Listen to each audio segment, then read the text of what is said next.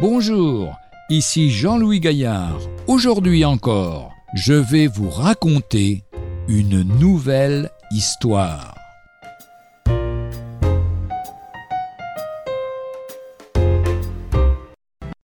Croire au progrès.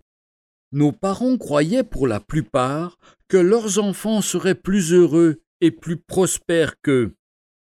Le progrès des sciences et des techniques permettrait une plus grande maîtrise de la nature. La prospérité future ferait oublier les souffrances du passé. La conquête des énergies, la vapeur, l'électricité, le nucléaire et les succès de la médecine ont fait naître en Occident un grand orgueil et des espoirs démesurés. La recherche d'un monde meilleur a nourri les ambitions les plus nobles et les plus folles. La foi dans le progrès chez les nations qui ont délaissé le christianisme est devenue une sorte de religion laïque.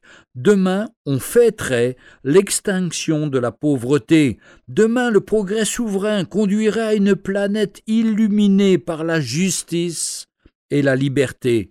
Mais depuis une trentaine d'années, c'est la désillusion croissante et les parents se demandent avec inquiétude dans quel monde vont vivre leurs enfants?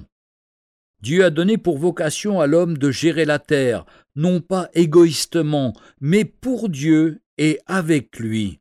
Nous pouvons profiter avec reconnaissance des progrès matériels, mais sobrement et en cherchant d'abord ce qui plaît au Seigneur. La Bible nous montre que l'état moral du monde ira en empirant et que Dieu devra ôter le mal de la terre par de terribles jugements, avant d'instaurer une ère de justice et de paix. Mais maintenant encore, le salut est offert à chacun, non pas un salut lié à la prospérité matérielle, mais le bonheur de se savoir pardonner et aimer, d'avoir la paix avec Dieu par la foi en Jésus-Christ et l'espérance d'être avec lui au ciel. Mais croyez-moi, le jour du Seigneur vient comme un voleur dans la nuit. Quand ils diront paix et sûreté, alors une subite destruction viendra sur eux. Premier épître de Paul aux Thessaloniciens, chapitre 5, versets 2 et 3.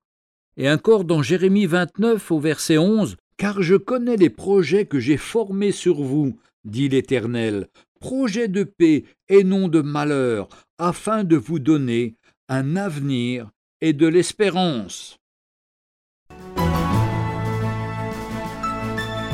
Retrouvez un jour une histoire sur www.365histoire.com.